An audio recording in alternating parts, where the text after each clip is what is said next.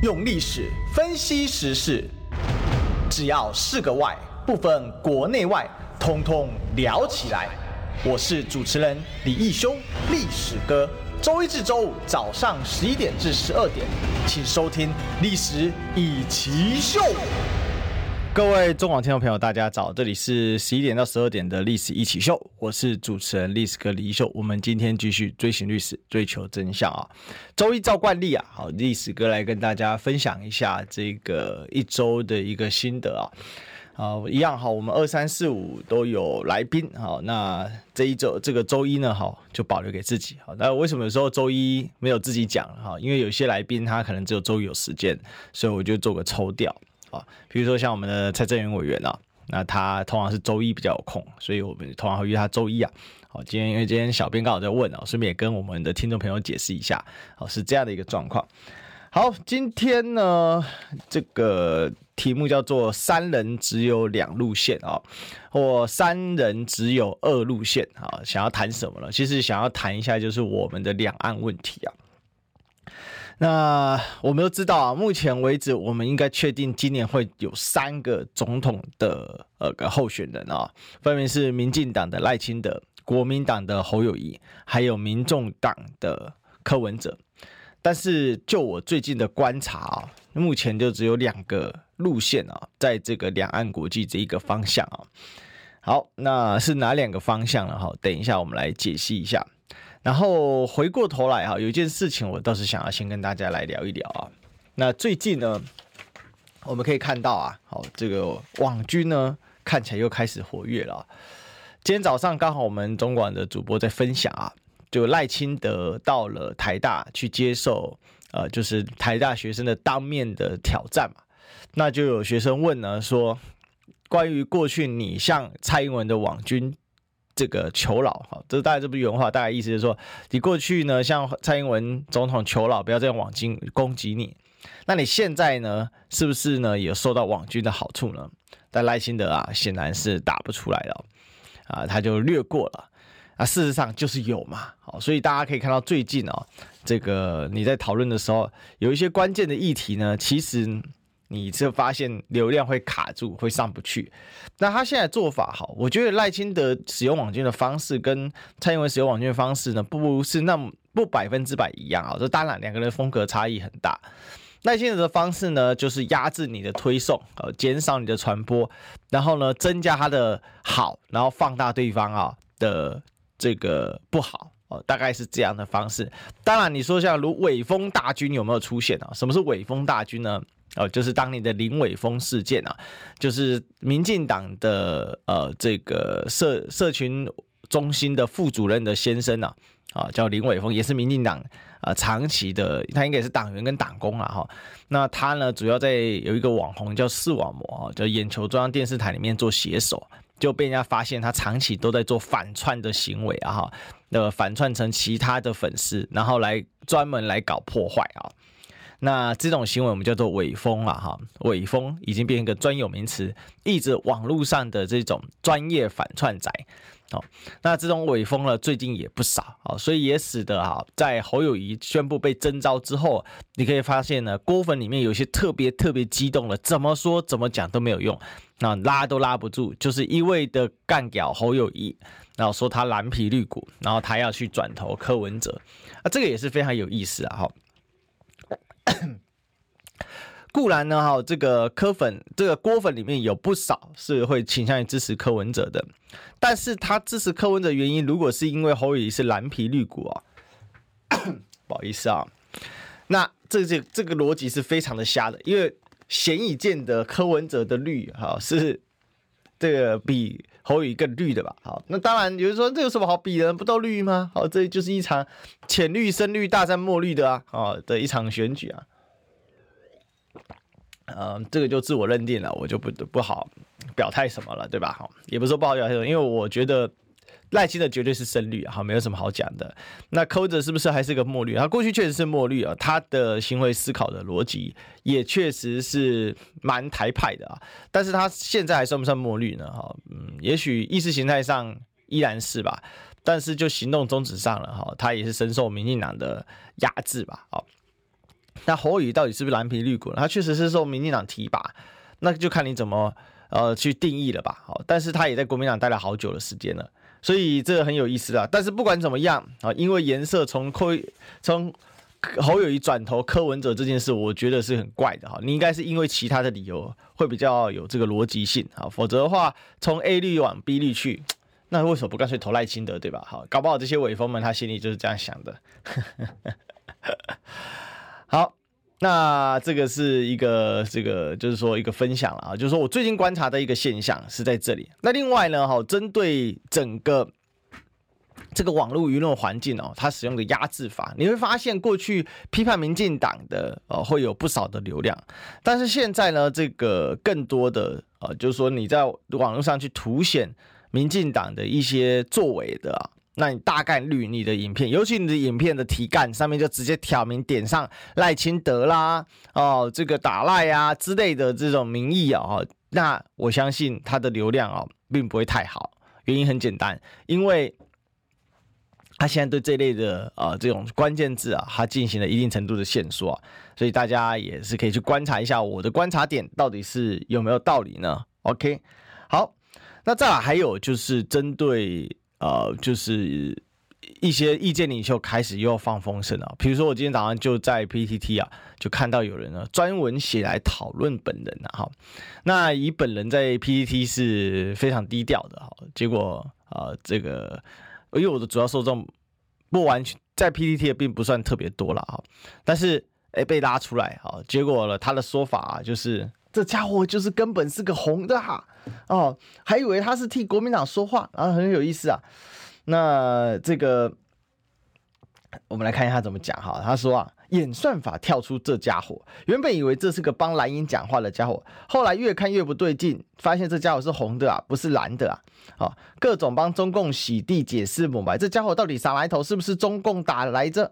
呃，要先警戒这种人呢，帮中共讲话讲到这种程度，不是有收钱？你那么喜欢，怎么不过去啊？然后自称历史哥，历史哥不讲求中立客观吗？他一点也不客观啊！干脆叫阿共清道夫会不会比较适合呢？首先呢、我没有特别去查这个 ID 是怎么样了哈。不过呃，这个人呢很有意思哦，说如果是演算法跳出来的，那就代表说你本来就不认识我啊。那你怎么会知道我帮蓝营讲话呢？然后再来，其实我也常常不帮蓝营讲话，呃，我主要就是就事论事嘛。哦，那就事论事就变成啊，越看越不对劲，这个是红的，不是蓝的。诶，我常被小粉红骂说我就是不是个统派呀，好，是在拖延统一的时间呐，哦，然后呢，这个还常常让习近平的妈妈遭罪，为什么呢？哈，因为每次他们就是说你就是在讨好小粉红，然后我就会送他一句。习近平叉叉叉，哈，对对对，习近平的妈妈很衰，但是在台湾的一个倾向之下，这已经成为保命符了，大家知道吗？哦，你要怎么证明你不是红的？哈，你先送，你先送这个习主席的妈妈啊，就是一句叉叉叉啊，但是只能说习主席的妈妈很衰啊，但没办法，好，这个我们只能呢召唤保命符啊，然后帮中共讲话到这种程度收钱。最近我用了一篇新闻哦，然后结果引起了轩然大波啊！哦，不仅是在我的 YT 社群啊，我在我的脸书也有贴。如果有我的粉丝的话，应该多少都有在追踪我的脸书或者是我的 YT 啊。那如果你是中网的听众朋友，也可以去看一看，朝圣一下，你可以看到下面的说法哈，就基本上呀，就有不少人在攻击历史哥啊，是不是又在啊这个捧？中共哦，捧中国哦，对不对？好，又是一个中共同路人的行为啊。那这篇在讲什么？这篇标题叫做 IMF，我们知道这叫国际货币组织嘛。啊，那国币国际货币基金呐，哈，那它是上面就写说，中国今后五年将办五，今后五年将办全球经济成长火车头，贡献每两倍。好，撰文方中央社。中央社是什么呢？中央社是妥妥的官媒啊！中央社是现在谁在处理？是民进党政府在处理，这是官媒哦，它不是公共媒体哦。好，那它的内文呢，其实写得很清楚哦。它根据什么？它根据 Business Insider 啊，就是财经内幕引述呢，是哪里来的新闻呢？是彭博 Bloomberg。那按照 I F 上周公布的最新世界经济展望，好，叫做 World in Economic。Outlook 啊内的数据估算，到了二零二八年，中国的经济成长比占比为二十二点六，也就是全世界的经济成长的占比，共中国贡献二十二点六，居次的是印度是十二点九，美国是十一点三。好，那中国、印度、美国之后是印尼、德国、土耳其跟日本。对，你没听错，世界第三大经济体日本哦，在未来的全球的经济贡献五年哦。他竟然呢，连前五名都排不上号，好，还输给印尼、德国跟土耳其啊。那这个呢，它的贡献值也不到三点六趴。那全球的经济新成长率百分之七十五集中于二十个国家或地区，中印美印尼，好，中国、印度、美国、印尼就占了超过五十趴。而且请记住，你看哦，来自印太地区的中国、印度跟印尼。好，这里面哦，四四个里面占三个。印尼未来成长非常快速，印尼最近在盖新的首都，有机会再跟大家分享一下这个事情哦。他们要把首都从爪哇岛迁到这个婆罗洲，就是加里曼丹岛，好的这个丛林之中。听起来很荒唐哦，听起来很荒谬哦，但这是一个历史，这是一个真实正在发生的事情，而且已经在盖了哦，也发包了。中国大陆拿了不少啊，这个里面的这个建筑的一些呃这个合约哈。当然他们强调国家的力量去建设，但是里面啊一些细节还是必须要中国大陆来协助这个基建的部分啊。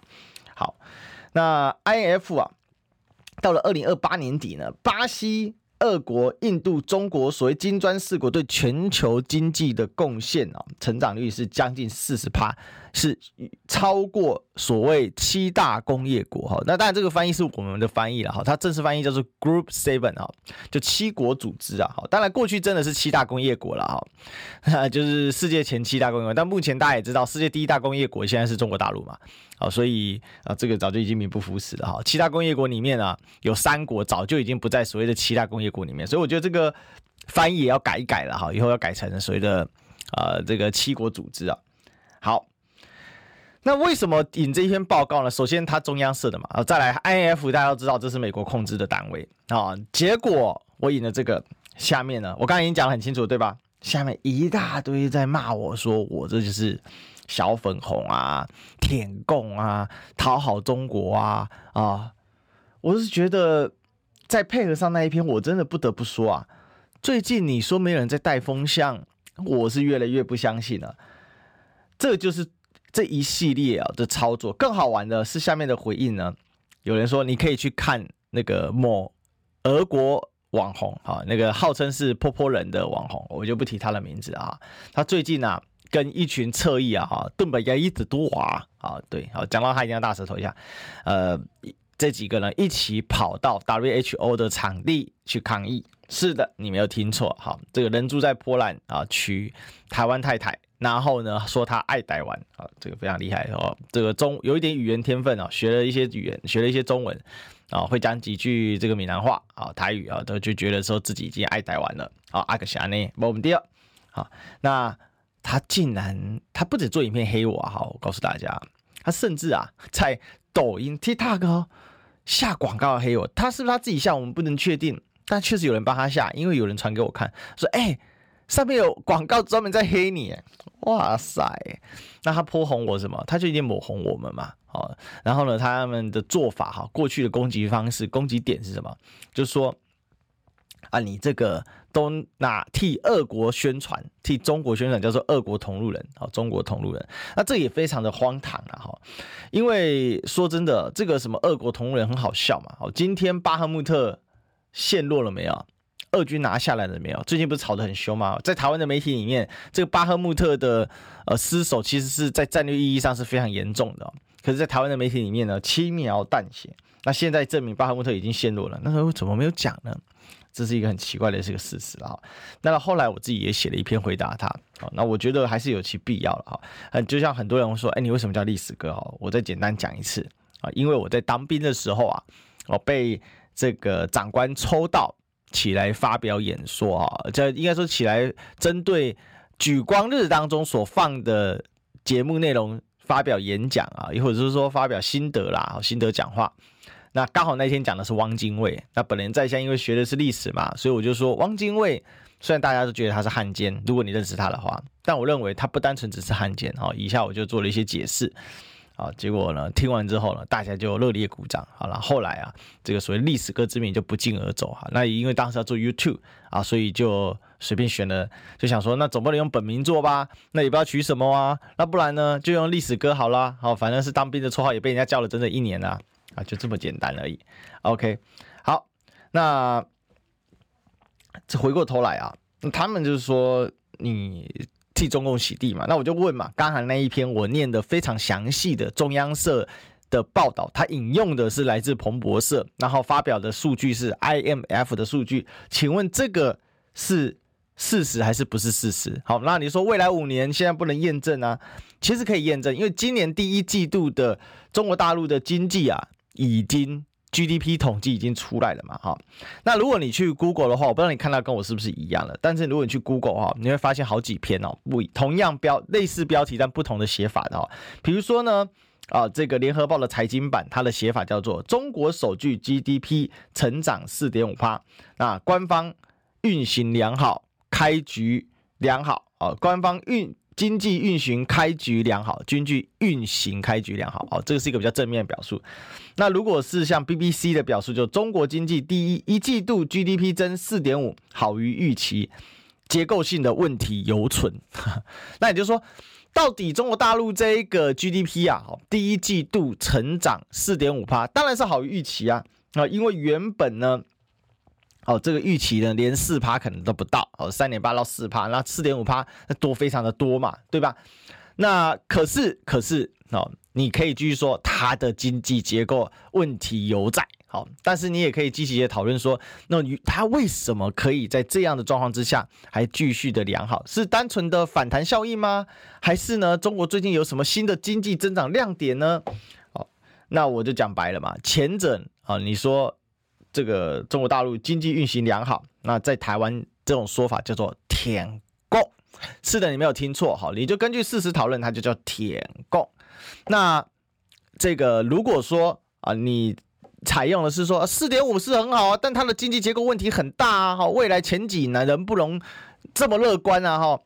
那如果是这样的话，那这种说法在台湾叫做客观啊。所以同样一件事，经 GDP 成长四点五趴。那你只前者叫舔共，后者叫客观。那为什么会这样呢？因为啊，这个台湾的长期，你知道这些网络作战，它已经变成说，举凡中国的所有数据都必须要去质疑的。好，举凡中国的所有的资讯，好，都要带上一个滤镜，就是它有风险，它是隐去坏的，好，然后讲好的，所以。这个是非常有意思的一个角度啊，就是说，在台湾，你可不可以说中国大陆今年发展不错，它有一些经济增长亮点，而这些增长亮点是我们要注意的。你可以这样讲，但是你舔共了啊。那如果你反过来说，中国大陆最近经济是有增长，而且超乎预期，没有错，我也承认它超预期。但是这里面可能存在的虚假的灌水成分。那同一时间，它的经济结构依然是有困难的。另外，我们也可以看到，它现在有很多的人在失业当中，这个是必须检讨的。好，那这个说法你叫做客观中立。所以这个真的是你必须要讲说。这就是台湾的现状啊，我感受非常的深刻了哈。就是其实你常常做一些分析，比如说像最近我做了一个中国中亚高峰会的分析啊哈。那我看到的是中国大陆采用的对中亚五国的笼络的手段，或者是拉拢的手段是非常高明的。他们所采取的方式是透过历史的记载，所以他们在西安召开这个会议，西安就是古都长安，长安就是。从汉朝以来，哦，其实上从秦朝的咸阳也在这一带嘛，哈，虽然咸阳其实在河的对面，不过呢，咸阳甚至呢，周朝的所谓的镐京哦，封号之京哦，这个这个也在这里啊，封号之地，这也是周朝西周的这个首都也在这里啊，所以从从西周以来，首都呢就在这一块。但是呢，跟中亚发生非常密切的交流，在什么时候呢？从汉朝开始有张骞通西域，到了唐朝那更别说天可汗了。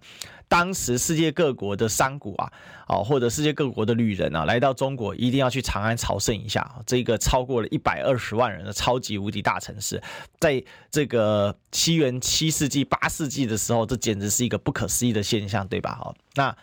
当时的通用语言叫做中文啊啊，就是其实应该叫做被这个长安官话啊。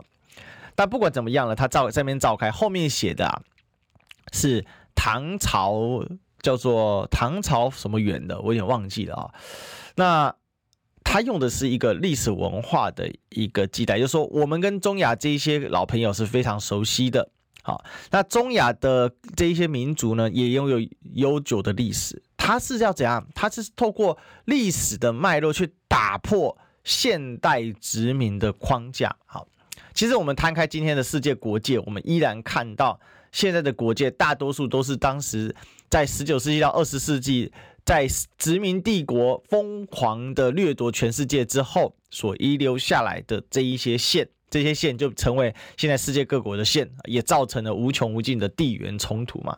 好，我讲到这里啊。好，我这个说法竟然被人家认为说你这个就是中共史观，好，你这个完全呢啊就是啊在替中共扫地哦，所以为什么刚才所提到的呃这一位网友呢，他叫我说叫做阿共清道夫哦，替阿共洗地解释抹白的这种状况啊，是不是中共打来要先警戒这种人？我告诉大家，我是名列黑熊部队榜上有名啊，我已经非常有预期了，一旦开打哈。黑熊部队绝对不是拿来打共军的哈，大家放心。黑熊部队啊，就是拿来打台湾人民的哈，因为警察要成为第二陆军嘛。那请问谁维持秩序呢？民防来维持秩序啊。黑熊部队假以时一定编入民防，好，那他就作为我们自己的盖世太保，扫荡自己的人民。OK，好，因此我们讲到这么多啊，好，我只是要告诉大家说，在。这个网络作战的这个事件里面呢，他没有办法反驳你的说法的时候，他就对你的人格进行抨击跟抹杀。他没有办法反驳你的论点的时候，他就说你是啊、你的论点呢，好是接近于对岸的宣导和宣示，然后呢来讲这种话。其实直白的说啊，我们看到这个现象，看到他这种做法有效没有效嘛？对不对？就这么简单就好了嘛？有效没有效嘛？那确实嘛，中亚五国基本上。除了这个，基本上都不算是非常富裕的国家嘛。当然，他们上台是过得行啊。哦，但是看到那样的气势，哦，你看他们到了这个唐，到了这个长安，到了西安去的时候，中国大陆对他们是非常非常盛情接待的。那个圆桌啊，那个五加一的圆桌就是习近平做主嘛。好，那剩下的五国的那个圆桌非常大又非常的气派，哦，气势磅礴。那这个。他就是用这种方式来去呈现整个我要怎么样来跟你互动，然后怎样去尊敬你的方式嘛。外交终究讲究是一个仪式感。那这个的松动，其实对于整个呃，就是中国大陆在撬动他肩上的三颗大石头非常重要嘛。因为过去俄国存在的关系啊，蒙古国是苏联的附庸，那。这个中亚更是苏联的腹地嘛，啊，到了苏联解体之后，蒙古国跟中亚五国依然是俄罗斯的小弟，中国大陆跟他们之间的往来受到俄罗斯很大的制约跟限制，所以这些地方等于中国大陆有一半呢，你就去看到这几个国家再加上蒙古国，基本占了整个。中国大陆的北边，从西边到北边的整个国境线嘛，啊，扛着这个的情况之下呢，发展出了经济。那这些地方基本都是资源丰富的地方。如果现在因为俄国俄乌战争困境的关系，它的整个向世界辐射的力量微缩，那它进入到这些地方，是不是是值得我们台湾去注意的事情呢？那不就等于中国又开了一个加血包了吗？那这样的事情不值得我们去注意吗？那讲出来。你舔共，这就是我们看到的，非常的夸张。好，那我就所以我就问赖清德，我就问赖清德主席、赖清德候选人，过去你对蔡英文总统的网军所对你的攻击跟抹黑，你是受尽苦楚的。今天你掌握了民进党这个党机器，请问你依然要用这种方式扭曲台湾人民的认知吗？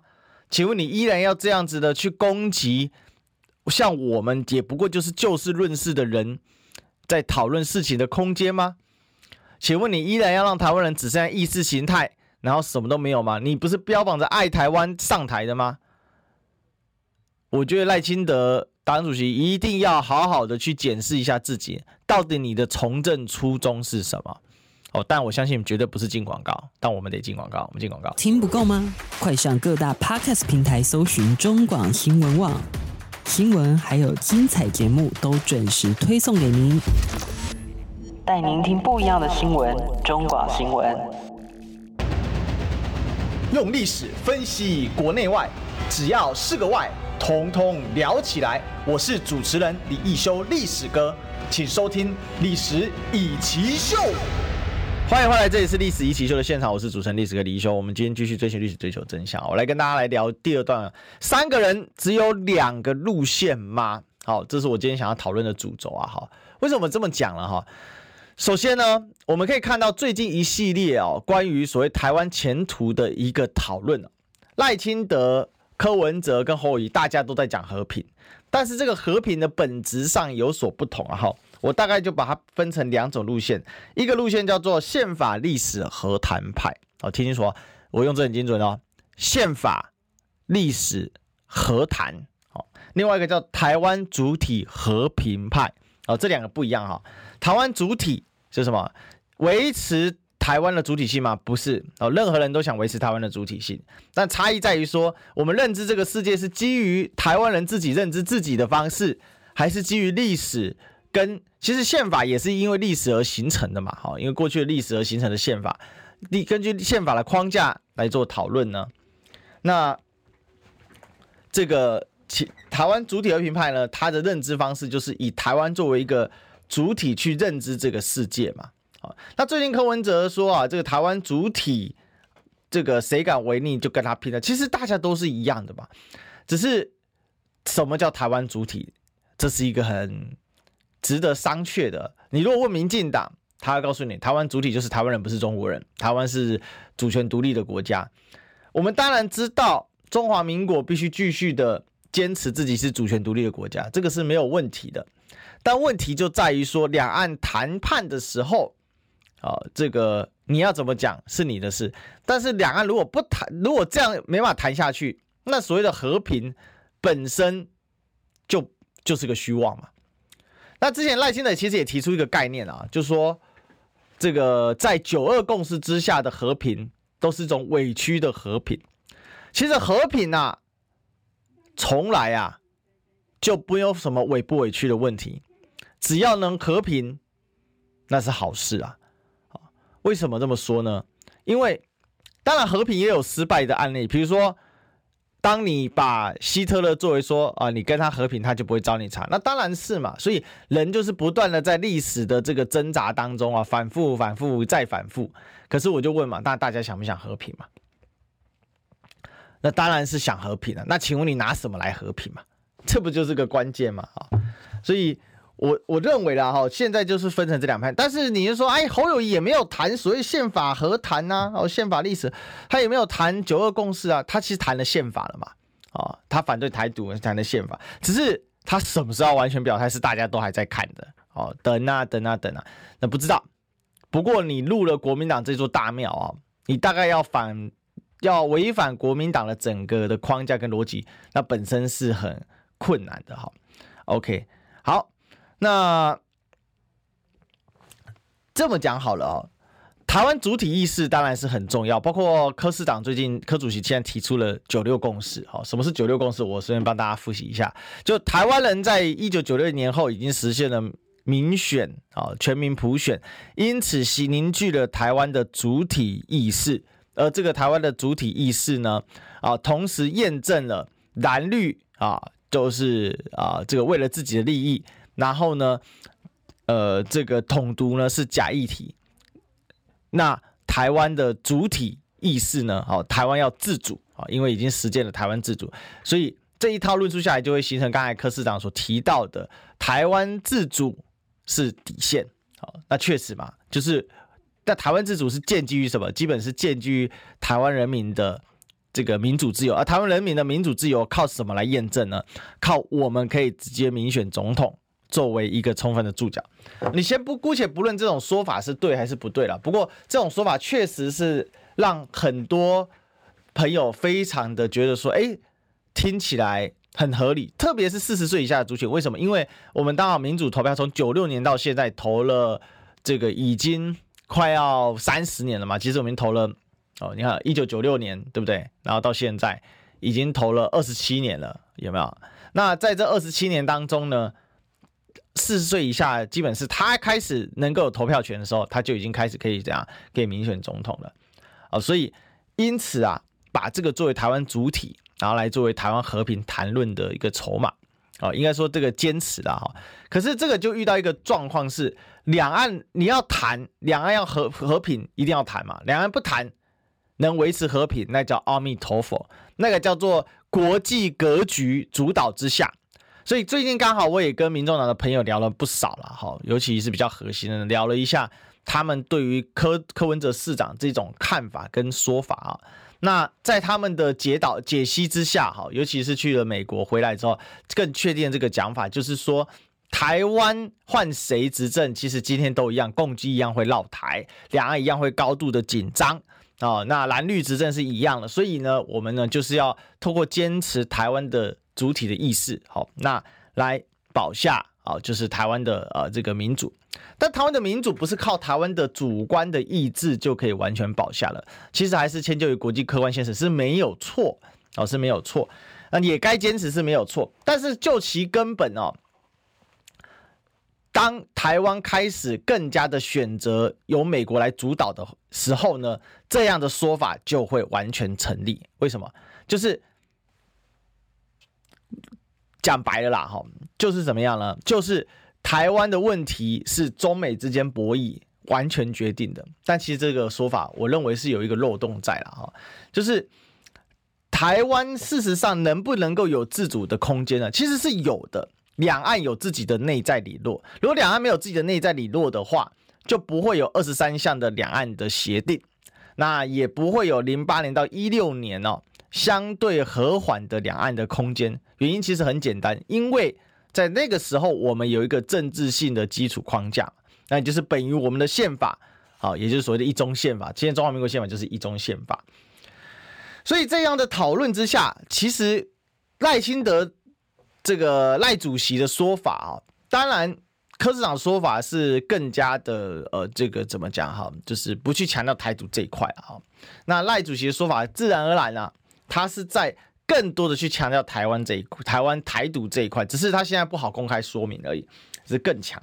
所以我说这是一条路线嘛，这叫做台湾主体和平派，它的和平靠的是我不去主动的宣布台独这件事情。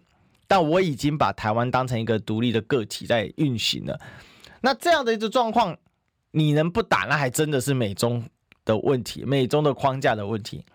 但如果美中开始更激烈交锋的时候，你还能不打吗？那等于是主动把和平权交到了美国人的手上嘛？那个按钮在美国人手上，怎么验证呢？最近汉光兵推哦，推到最后是美国人直接下场推。哦，不管正方反方都是美国，攻方守方都是美国人直接下场推，而且美国这边在汉光兵推派了有史以来最大的观察团，不止呢是在这个兵推的现场啊，还到了各军司令部去，啊，甚至在一些重要的直属单位啊，好这个战战术这运作单位等等，也派了人到了当地啊，那这个就变成说这是一条路线，没有错，只是差别在于说。老实讲，越来越没差别哈。就赖跟柯的在至少在台湾两岸的问题上，它是差别是渐渐在缩小当中啊。只是说柯市长他多提了一个五个互相嘛啊，互相了解，互相谅解。他更强调的是互相交流的重要性。好，当然验证的方法就是过去呃台北上海的双城论坛嘛。好，所以总体归纳来说啊，那赖清德现在也说两岸要交流啊，两岸要和平啊，只是他比较少提两岸。要交流化解敌视这一块，为什么？因为毕竟民进党现在如果要追求基本盘，他过去这么样的抹黑攻击中国，在对大陆是极其不友善。你可以看每天三立新闻，巴拉巴拉他们的这个做法，所以他当然不能一时调转车头嘛。那基于这样子，他还是要卖更多的这种两岸的这种芒果干呐，哈。OK，那这种说啊，我把它就统整叫做台湾主体和平派，就说我不会去直接攻击对岸，好，我就是要和平，我嘴巴上一定强调我要和平，但是我的框架就是我的台湾主体意识。哦，这个台湾主体意识可以分成两条路线，赖清德是更强调台湾独立这条路线，柯文哲是更强调不说出独立，就是追求台湾这个独立自主性这一块路线，它是不同的路线所构建成的，但是其实就是台湾主体和平派。那我刚才讲的宪法历史和谈派，那差别在哪里？因为其实台湾今天主体那是把台湾跟所谓整个中国历史的发展做。断裂式的一个讨论嘛，也就是说，我不去讨论过去那一段的脉络了，我是以归零的方式，从九六年民选总统直选，或者是有一些说法是从九二年、九三年宪法修正就新修宪修宪之后，也就是宪法新增条文之后去做讨论。OK，那可是，在国民党这座庙哈，不管你侯友谊今天要不要，但你建国民党这座庙就是这样的一个框架嘛哈，它只是差别在晚跟早宣布的问题而已。好，国民党这座庙里面是怎么样去讨论这个问题的呢？他讨论这个问题的逻辑是这样啊，基本就是基于中华民国宪法嘛。那中华民国宪法怎么来的？那当然是一个一中宪法，因为中华民国过去是代表整个中国大陆主权的一个政权嘛。只是因为在一九七一年跟七二年，美国的战略转弯，所以呢，主动抛弃了中华民国嘛，使得中华民国哦就失去了在联合国代表权，就史称二七五八号决议文啊。OK，那另外一个谈判的基础是什么？就是历史嘛。那这谁告诉我们的呢？哦，你可以不鸟孤湾会谈啊，那已经过去了三十年，对吧？哈，因为一九九二年到现在二零二三年已经三十一年了哈，孤湾会谈过去了啊，卖差比了哈。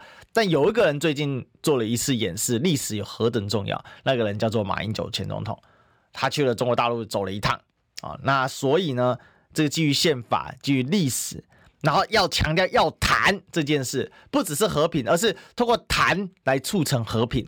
所以我把它精确定义叫做宪法历史和谈派。哦，就是基于宪法，基于历史，然后要和平谈判来谋求两岸和平，这个叫做这个叫郭正亮亮哥的说法叫做两岸谋和派啊，谋取和平派。那对照的是相对台派路线的柯文哲，跟台独路线的赖清德现在所讲的叫台湾主体和平派。所以这个就是我说为什么叫做三个人只有两种路线。但是呢，有一个东，这个一个广播却有两段广告，我们要进第二段广告。听医生的话，给您健康小提醒。大家好，我是台大医院家庭医学科年小金年医师，在这边提醒大家，预防 A 型肝炎，请记得尽量避免生食，然后如果有症状，请记得尽早就医。如果没有 A 肝的抗体，请记得可以施打 A 肝的疫苗，两剂完成施打，产生完整的保护力。想听最实用的医疗资讯，锁定每天中午十二点，中广新闻网、流行网，听医生的话，用历史分析国内外。只要是个“外”，统统聊起来。我是主持人李易修，历史哥，请收听《历史易起秀》。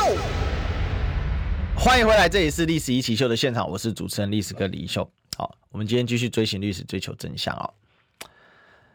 侯乙其实有提依照宪法来追求和平啊。好，那我是认为他必须做出更多的表态，把侯友宜作为所谓蔡英文路线的追随者。我本身。是觉得不太妥当的哈，不管侯友宜内心怎么想啊，也许，也许我们不能否定，好，也许他内心搞不好真是蔡英文路线的追随者，也说不定啊，很难说。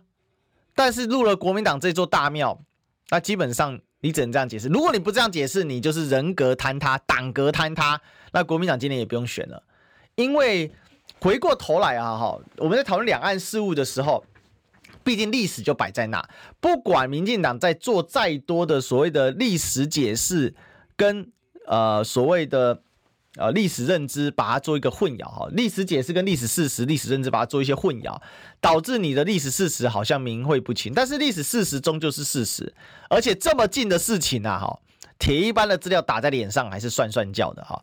所以真正回过头来，你在讨论两岸问题的时候，你必然还是要回到历史去讨论。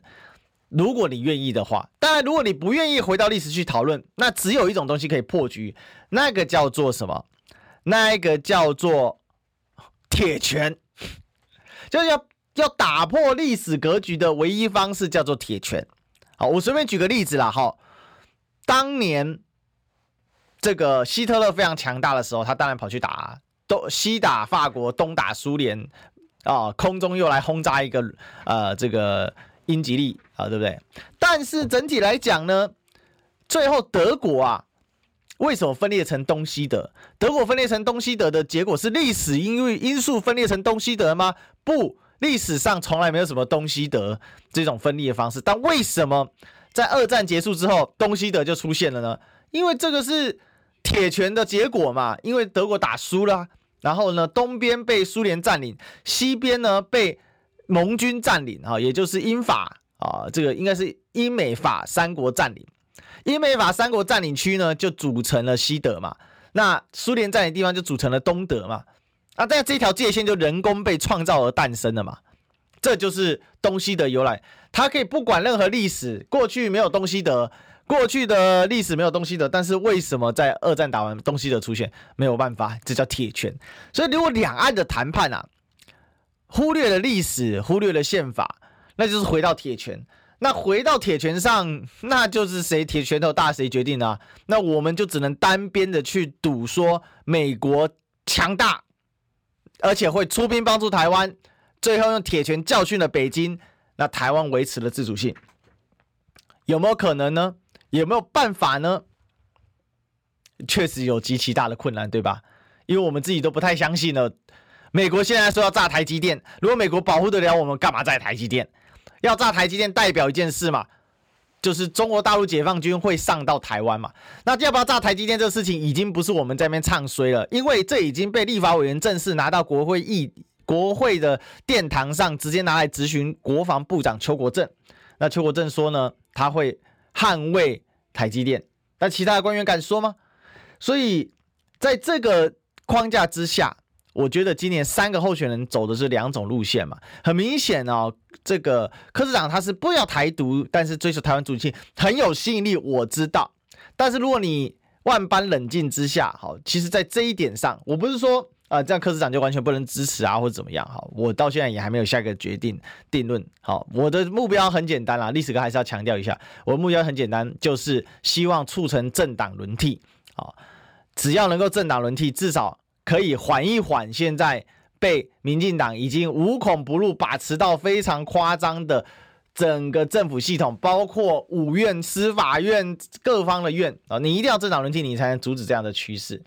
可是问题还是哦，到这个样子啊，就说你还是必须要回到所谓到底两岸的是什么路线，在这也是侯友谊目前的功课。那你到底要什么时候要说出你的路线啊？你必须还是要做出一些表态嘛，这个是一个关键。如果还在迷信中间选票，那就非常尴尬。那最后谈一下这个民调的问题了哈。这民调最新的两份民调，一份是上礼拜做的放眼，一份是今天呃，这个应该不是今天做的，不过也差不多是这几天刚完成的 ETtoday 的民调啊。那我们可以看到呢，放言上面呢，哈，赖清德呢是二十六点六，侯友宜是二十四点七，柯文哲是二十一点一。无法决定的竟然高达了二十七点六啊！ETtoday 呢，赖清德是三十六点四，对，差了十趴哈。侯友宜呢是二十七点七，相对高了三趴。那柯文哲呢是二十三点一，多了两趴。所以可以看得出来啊，在呃这个 ETtoday，因为你必须说了哈，你不能单纯的只是就是说以呃放言为准嘛。但是不管怎么样，我们可以看到一个趋势，就是说。目前的配比，如果这个最后投出来了哈，这样的一个配比投出来啊，大概率啊就是四三三，或者是四点五三点大概三好，然后大概二点五这样的一个配比了哈，也就也就是说赖清德当选机会很高，赖清德将以少数的姿态当选二零二四年的中华民国总统，这我们要非常非常的小心哦，因为对岸现在在看我们在做一个选择。你是要走宪法历史派，那我们可以和谈，我们有谈的空间，因为你基于宪法，基于历史，那你尊重这样的一个发展，认为两岸啊、呃、有一个啊、呃、这个九二共识的一个内有有一个九二共识的框架在，好，那可以谈。那如果你是要走这个台独主体意识的话，那就没什么可以谈的空间了。那既然你要破局，那我们也破局，这个就是一个风险在，不是说哎，台湾的军队一定打不赢解放军呢、但是大家自己测量一下，台湾军队怎么打赢解放军，还是必须要靠美国嘛？我想这台湾人共识了啦。但是美国会来吗？曾经有一度，台湾人对美国会不会来是非常悲观的，有做过一个民调啊，认为美国会来的人还比少于认为日本会来的人啊，有没有这种事情呢、啊？所以我们必须要讲啊，现在的麻烦就在这里。反对赖清德人是不是多数呢？从两份民调来看，那绝对是多数啊！啊，因为 ET 土队这一份哦，赖清德只有三十六点四，可如果他三十六点四却当选了总统，那也就是少数民意绑架多数。其实这个很有趣啊！哈，就当年为什么李登辉在修宪的时候不要采用法国的制度呢？法国我们也常讲，它也是一个类双手掌制嘛，虽然它的总统权力是比总理大一点。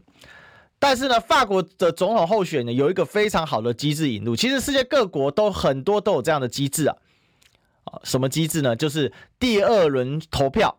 第二轮投票呢，只取前两名，只要第一轮没有人过半，第二轮投票只取前两名。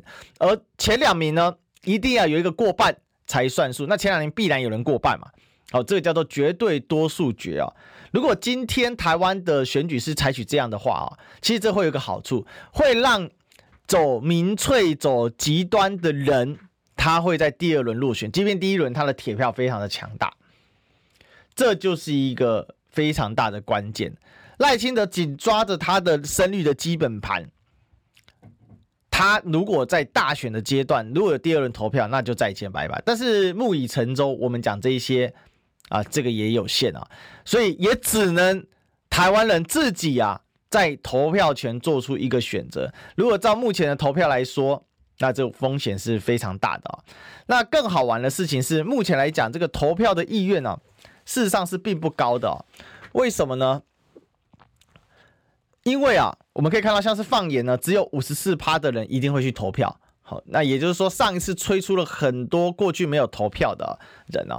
那另外我们来看一下趋势啊，侯友谊呢，从三十五点四啊，在去年十一月的时候，到今年三月啊，二十七点六，然后五月呢，二十六点八，然后呢，到了五月下旬呢，哦，二十七点七，基本上看起来就是稳下来了，大概就在二十七左右。那柯文哲呢，去年十一月就二十三点二，然后呢，到了这个五月下旬呢，又再次回到二十三。经过了这一段，那赖清德呢？去年十一月是二十九点四，然后接下来呢，长期都在三乘四上下在飘动。好，那这个今年三月是三十四点二，然后五月呢是三十二点一，然后五月下旬是三十六点四，基本上就在三乘二上下飘动啊。那我觉得赖清德这一次这一份会上升的其中一个原因，是因为在野的分裂，所以使得。啊，绿营的支持者对于说表态赖清德会当选这件事情更加的积极踊跃，但始终啊，哈赖清德的基本盘就是卡死在那边，但他也知道只要卡死基本盘就会赢，因为呢，他们现在所看到的是台北模式，什么台北模式呢？靠基本盘获胜，赖清德是比陈时中更强的这个存在。好，那如果是这样的话，在全台湾现在绿的基本盘比较大的情况之下。赖清德在二零二四年脱颖而出的机会是非常高的啊、哦，这个是目前大家来要忧心跟焦虑的，所以哦，我是认为啦哦，政党必须要轮替，但是现在时间还没有到，哦，大家再看一下，好，让子弹飞一下，明天继续飞，明天再相见，拜拜。